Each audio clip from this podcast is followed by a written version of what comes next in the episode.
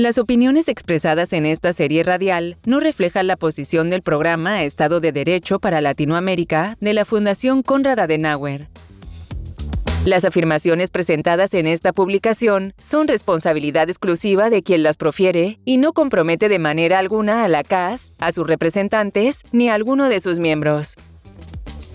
Esto es Podcast con K, una mirada fresca al Estado de Derecho en Latinoamérica. Sean bienvenidos a la segunda parte del episodio dedicado a analizar el derecho internacional, cambio climático y lo que dejó la vigésimo séptima Conferencia de las Naciones Unidas sobre Cambio Climático llevada a cabo en el pasado mes de noviembre de 2022 en Egipto, más conocida como la COP27. Este es el podcast con K, el podcast del programa Estado de Derecho para Latinoamérica de la Fundación Konrad Adenauer. Mi nombre Andrés López y queremos agradecerles por seguir en sintonía de este episodio.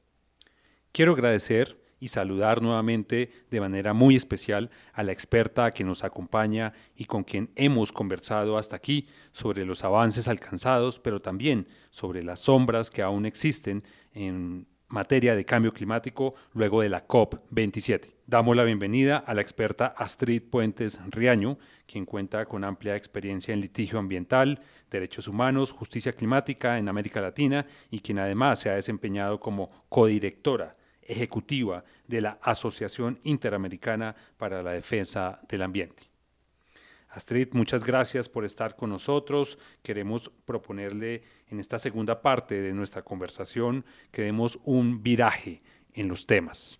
Ya hemos analizado los marcos del derecho internacional asociado al cambio climático, hemos avanzado también en comprender la importancia y los contenidos del protocolo de Kioto y el Acuerdo de París y por supuesto de la COP27. Pero en este punto quiero preguntarle, para iniciar esta segunda conversación, ¿qué rol, bajo su criterio, su opinión, han tenido los tribunales internacionales en esta agenda global de cambio climático? Claro que sí, y creo que una cosa eh, importante hablando de las cortes es que, pues como en otros espacios, se llega a las cortes y se llega a los litigios y a estas decisiones judiciales porque otros espacios no están siendo suficientes. Y lo que pasa con cambio climático es que cuando las negociaciones internacionales no son efectivas, cuando no se logra llegar a los acuerdos necesarios y además cuando los acuerdos que existen no se cumplen, entonces es necesario recurrir a las cortes internacionales. Y creo que ahí eh, me parece que esta pregunta es clave y esta conversación es importante, sobre todo para América Latina y el Caribe, porque la Corte Interamericana de Derechos Humanos, por primera vez en 2017, se refirió a cambio climático y a la relación que tiene con los derechos humanos.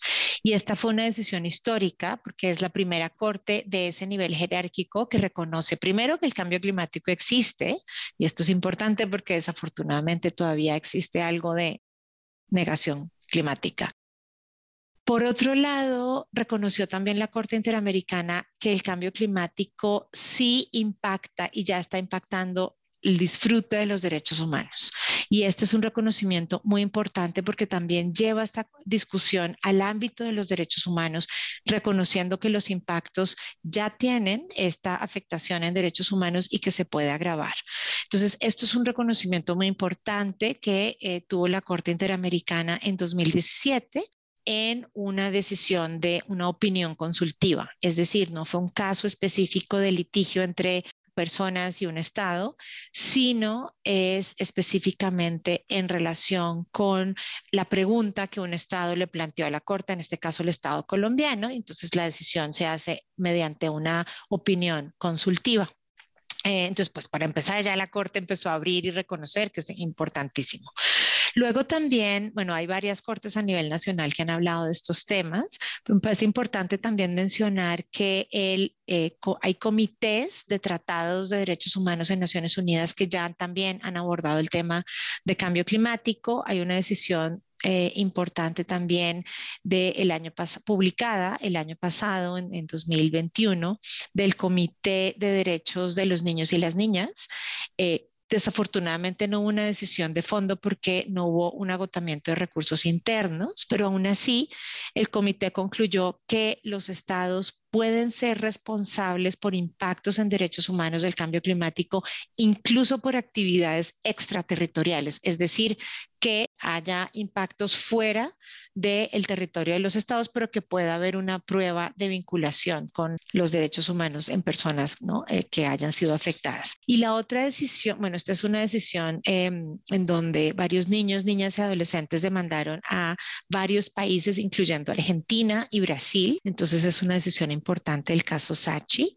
Y otra decisión también eh, que fue este año, hace algunos... Eh, otra decisión importante también es del Comité de Derechos Humanos que se publicó en 2022 eh, y que se refiere a las comunidades indígenas del estrecho de Torres en Australia.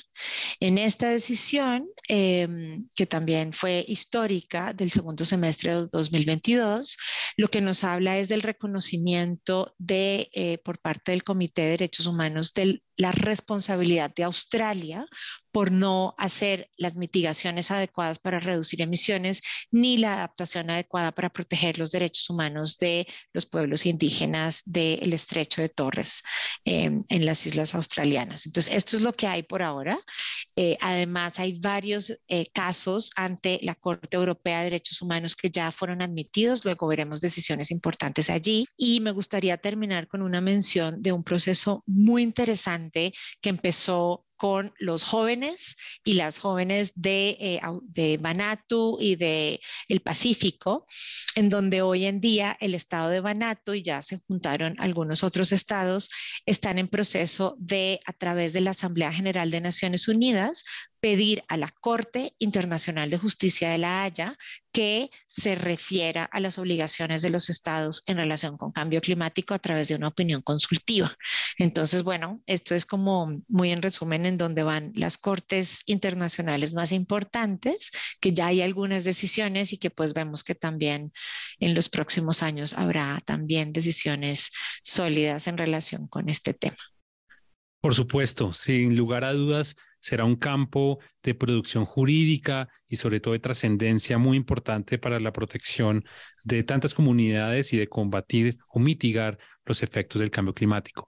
Yo me quedo con ese tercer caso que me parece de mucha relevancia eh, y que usted hacía mención, y hablo de la República de Vanuatu, porque allí, eh, si le sigo bien la argumentación, eh, se pone en discusión no solamente los efectos de cambio climático como tal, sino casi que la existencia misma de ese, de ese país, porque estamos hablando de una isla en el Pacífico que seguramente en estos, en estos cambios, perdón, en estos eh, efectos diferenciados del cambio climático será una isla que sufrirá muy fuertemente esos efectos contrario a los países continentales. Yo le quiero preguntar, mucho bajo su criterio y su expertise, ¿qué podemos esperar de la opinión consultiva que pueda emitir, ojalá, la Corte Internacional de Justicia en este caso tan interesante y que puede generar tantos efectos para otros similares? Claro que sí, yo creo que hay justo un punto que no hemos tocado tanto, pero que es esencial, es los impactos diferenciados de cambio climático, ¿no? Que ya los estamos viendo tanto en las personas como en las comunidades y como mencionadas en los estados. Si bien todas las personas, las comunidades y estados sufrimos los cambios, eh, ya eh, los impactos del cambio climático, eh, las desigualdades y procesos, por ejemplo, como la discriminación, exclusiones, procesos de colonización, hacen que esos impactos sean muchísimo más graves para algunas personas que para otras. Entonces yo creo pues va a depender mucho de justamente la pregunta o la consulta que le van a hacer los estados desde la Asamblea General de Naciones Unidas a la Corte Internacional de Justicia pero yo creo que va a haber varios elementos muy importantes dentro de una decisión y de la intervención de la Corte Internacional de Justicia. Creo que una cosa muy importante en relación con la decisión de la Corte Internacional de Justicia está relacionada con el nivel de obligatoriedad de las acciones que los estados tienen que tomar respecto del cambio climático y específicamente respecto de la mitigación de las emisiones, de la adaptación y de la obligación de algunos estados en relación con otros para ayudar a prestar ese financiamiento. Eh, cuando digo prestar es a disponer, a poner a la disponibilidad del financiamiento eh, para que estados como Vanuatu, eh, el Caribe, estados del Caribe, en Centroamérica, puedan en realidad tomar las medidas necesarias que hoy no tienen la capacidad de hacerlo, ¿no? Y esto es un tema que desafortunadamente en las negociaciones no se ha podido avanzar y se ve el financiamiento o medidas, por ejemplo, de ayuda de unos estados a otros como si fuera un favor. Y esto no es un favor porque ni Vanuatu, ni Kiribati, ni muchos de los estados, incluso eh, Colombia en alguna medida, ¿no?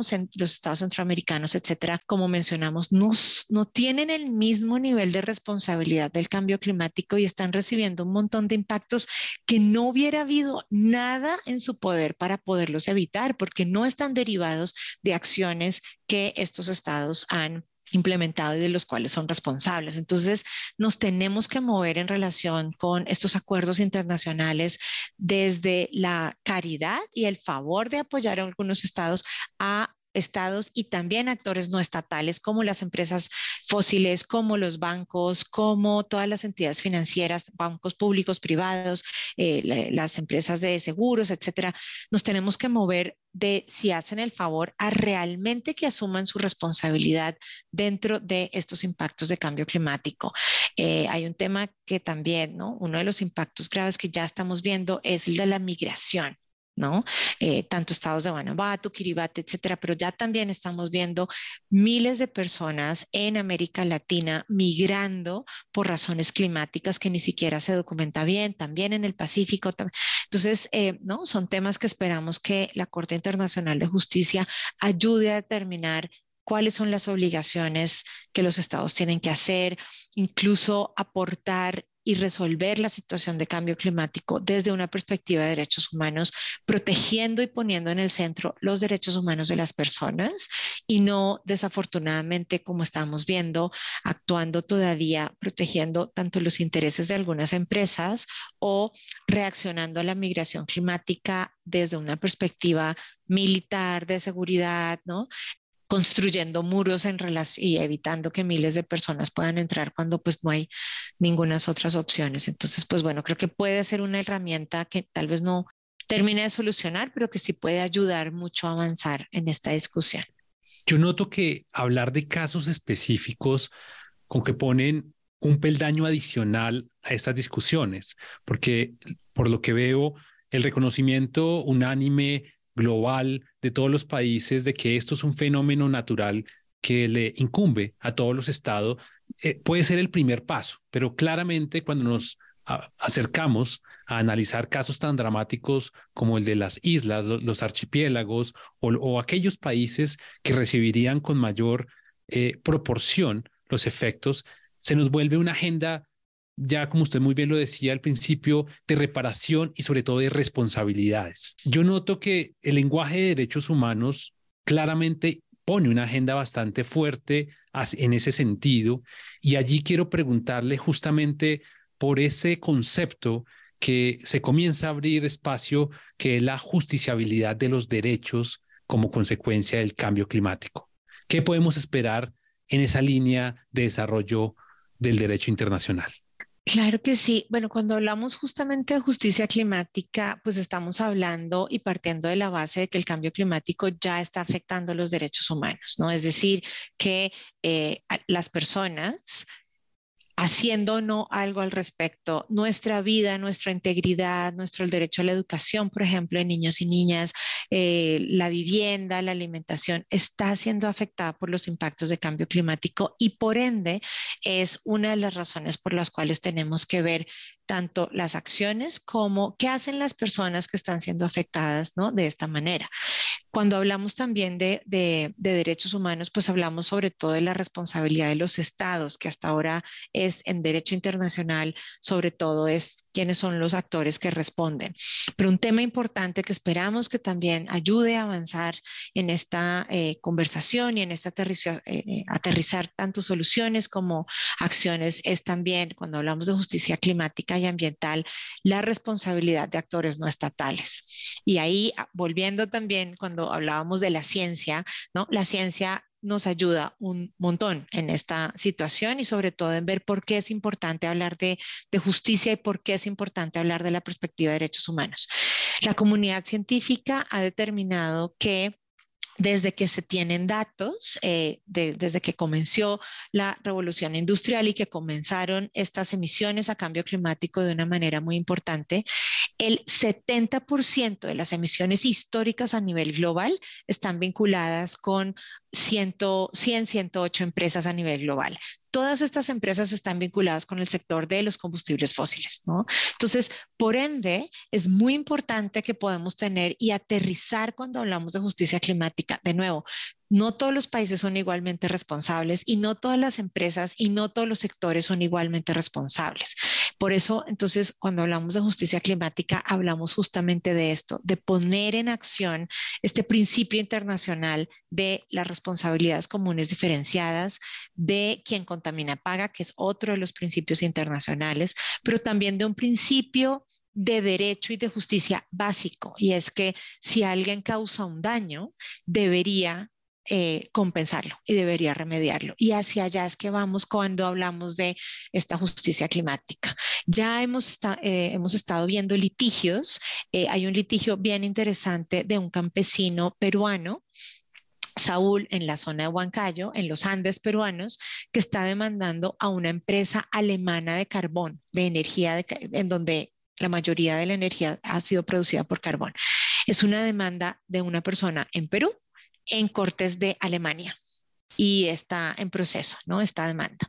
Estamos viendo también posibilidades incluso de eh, comunidades colombianas eh, en, en, La Guajira, por ejemplo, y comunidades indígenas y campesinas afectadas por la industria del carbón, también empezaron a demandar a empresas eh, tanto irlandesas como suizas y de otras partes justamente debido a su responsabilidad climática por el carbón, ¿no? Entonces, hacia allá es que estamos desarrollando, digamos, y estamos viendo, no para ganar en las cortes, que no conozco a la primera persona que esté litigando esto como con un tema de ganar o perder, sino para que podamos justamente hablar de justicia, es decir, darle a cada cual lo suyo, hacer una eh, distribución adecuada, tanto, eh, pues, sobre todo de las acciones y de las soluciones que las personas tienen, ¿no? Y incluso ya vemos que la comunidad científica, em, el IPCC en su último informe habla de justicia climática, en el sentido en que ya somos conscientes y haciendo conciencia de que ya no es solamente un tema de cuántas millones eh, o, cuántas gigatoneladas hay que reducir o hectáreas, sino que hablamos de quién debe hacerlo y cómo deberíamos hacer esta distribución de responsabilidades. Por supuesto, y esa mirada concreta, material de los problemas, creo que nos abre sobre todo esa perspectiva de justiciabilidad en concreto. Y allí quisiera conectar rápidamente una mirada sobre la región, porque viendo muy rápidamente la Organización Mundial de Meteorología, en su informe de 2021, justamente señala que América Latina y el Caribe sería una de las regiones que concentraría efectos desproporcionados como consecuencia del calentamiento global. Y hay datos realmente pues muy preocupantes como aquellos que indican que cerca de 17 millones de personas podrían tener que emigrar o tendrían que emigrar forzosamente de sus países. Estamos hablando de un fenómeno, digamos, de unas magnitudes creo que no calculadas o no imaginadas hasta el momento y, y claramente donde los mecanismos de justicia para estas personas pues comenzarían a tener bastante repercusión e importancia. Y allí quiero preguntarle, apreciada Astrid, por su mirada sobre la región y sobre la evolución de estas discusiones. Ya, ya lo vimos un poco en el marco del sistema interamericano, pero ahora quisiera que nos nos ayudara a comprender cómo viene siendo discutido esto en el marco de la agenda nacional de los países, sobre todo en, este, en, estos temas tan debatidos actualmente como es el desplazamiento forzado, como son las crisis para acceder a derechos fundamentales a la salud, al agua, entre otros.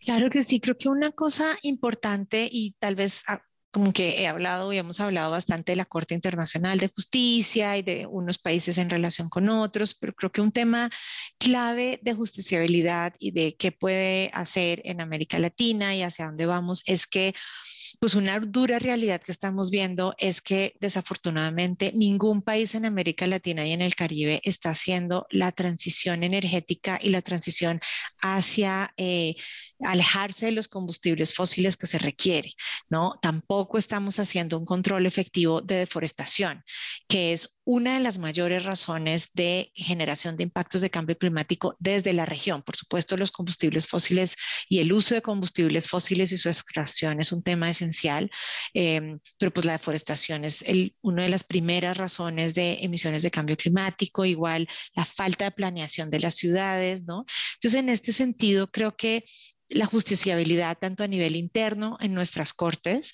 como en la Corte eh, Interamericana de Derechos Humanos y el uso del sistema interamericano y de... Em, los mecanismos de la, de la, ONU son espacios importantes para ayudar a que los estados aterricen e impulsen las acciones que hoy no estamos viendo, ¿no?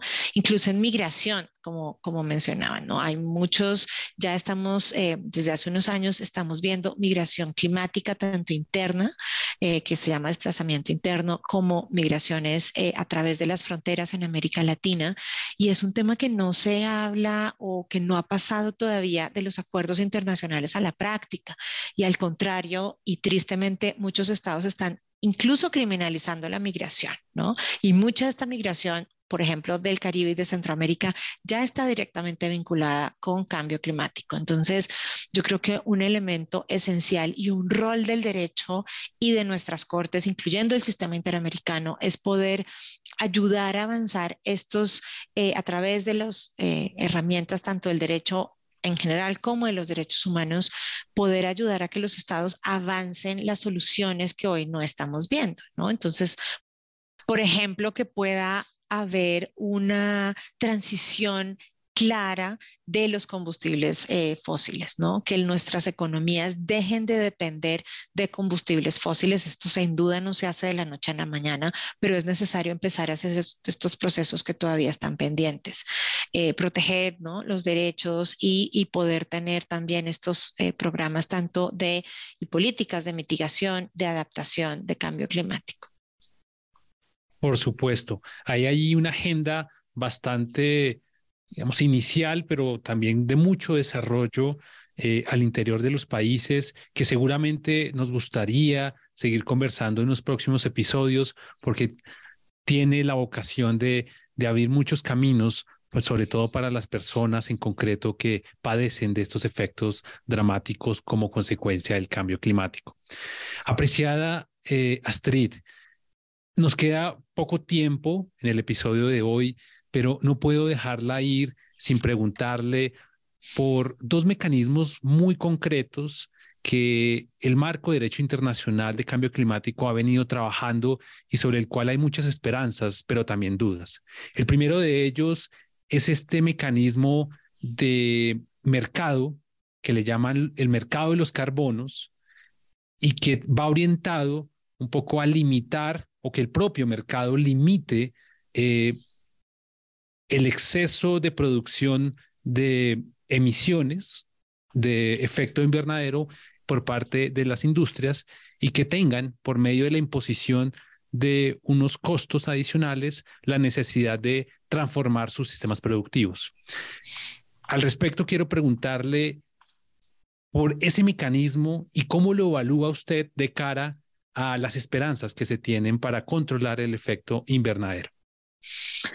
Claro que sí, pues los mercados de carbono eh, son una de las herramientas que se empezaron a impulsar incluso en el protocolo de Kioto con la intención de decir, bueno, una de las medidas o una de las acciones para reducir las emisiones de cambio climático es que las emisiones que alguien tuviera en términos de combustibles fósiles pudiera comprar justamente estos bonos de carbono en otros países que estaban protegiendo bosques, ¿no? Entonces, en una en una lógica un poco de lo que, eh, como se dice, perdón, en espacios religiosos, ¿no? El que peca y reza empata. Y en realidad era eso, ¿no? Como si estoy emitiendo en un lado, entonces compro en otras partes que están protegiendo bosques y entonces ahí se eh, y ya hay un balance de las emisiones. Hay muchos problemas con esto. Uno de los cuales es que sí necesitamos una reducción neta de las emisiones y ya la necesitábamos hace décadas. Y hoy una de las cosas que pasó con estos mercados de carbono es que dilató las acciones de las reducciones efectivas y de las transiciones de combustibles fósiles que se necesitaban. Un poco se pensó como, ah, no, vamos a seguir en las mismas y si le decimos a los otros que sigan protegiendo sus bosques, ya la hicimos. No, no la hicimos. Y esto desafortunadamente dilató las acciones efectivas en relación con fósiles.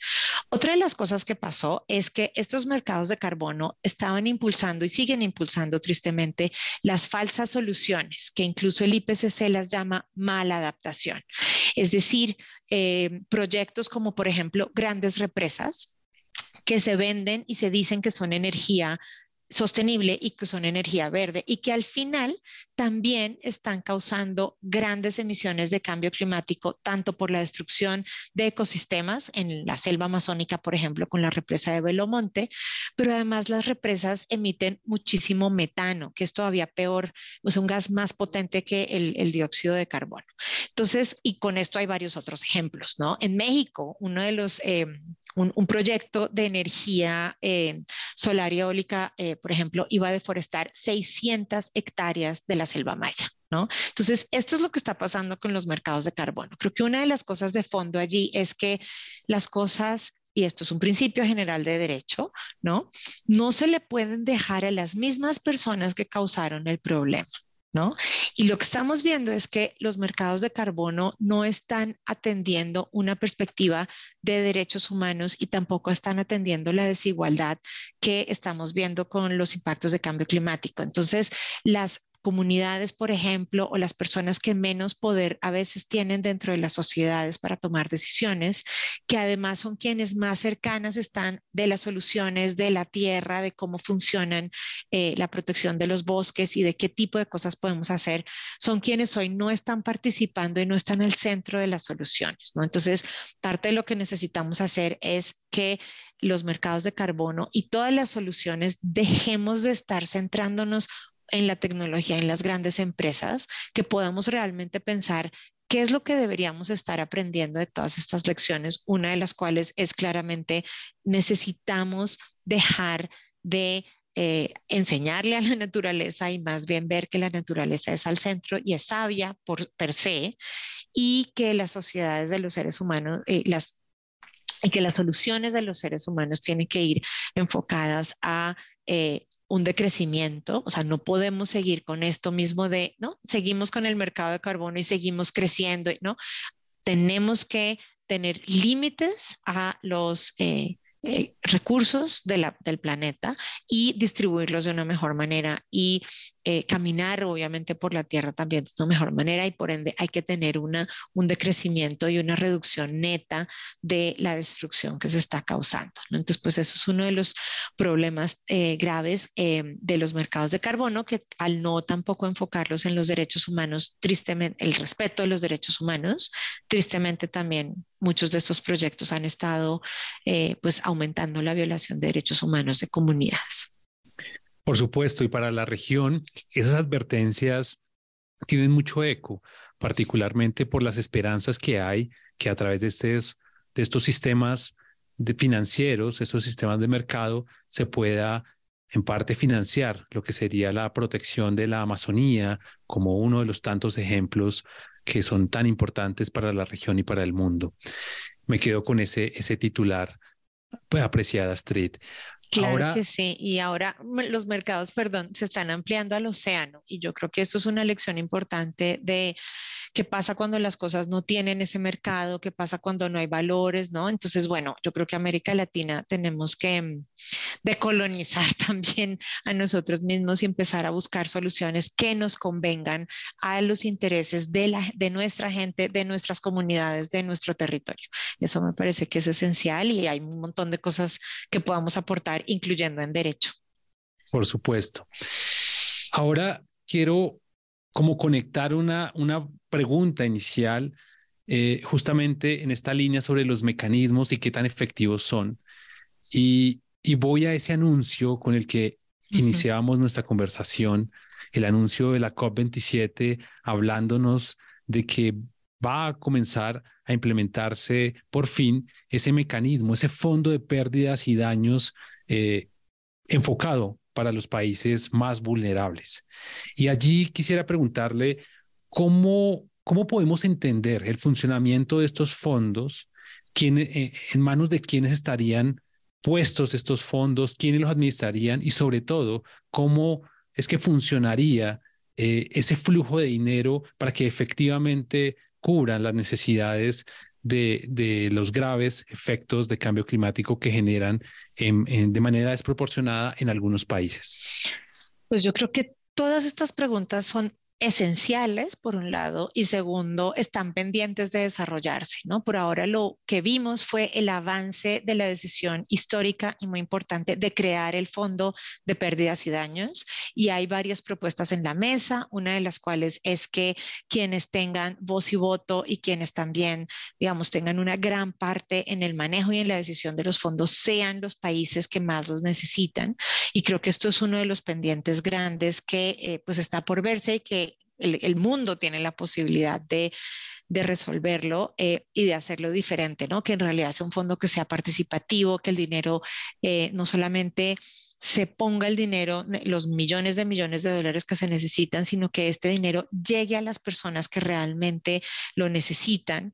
Eh, definitivamente tiene que tener todos los candados, el nivel de participación y de transparencia necesario para evitar que, por ejemplo, haya corrupción, que desafortunadamente es una de las cosas que pasa en muchos de nuestros países, que cuando hay desastres, ¿no? Yo no les digo naturales porque el nivel de impacto que tenemos hoy con los huracanes, las tormentas, ¿no? no ya no, no son naturales naturales están vinculados con las actividades humanas, pero lo hemos visto desafortunadamente, ¿no? Hay un huracán, hay una tormenta, etcétera, y los apoyos a veces pues se pierden y la gente realmente afectada no lo recibe. Entonces, esto es un tema esencial, debería ser un fondo que tenga eh, un un mecanismo y diferentes mecanismos fuertes de transparencia, de participación, que sean efectivos, que sean rápidos para que las personas puedan recibir estos apoyos. Y en ese sentido es esencial, me parece, que tenga una participación fuerte de pueblos indígenas, que tenga eh, una perspectiva de género,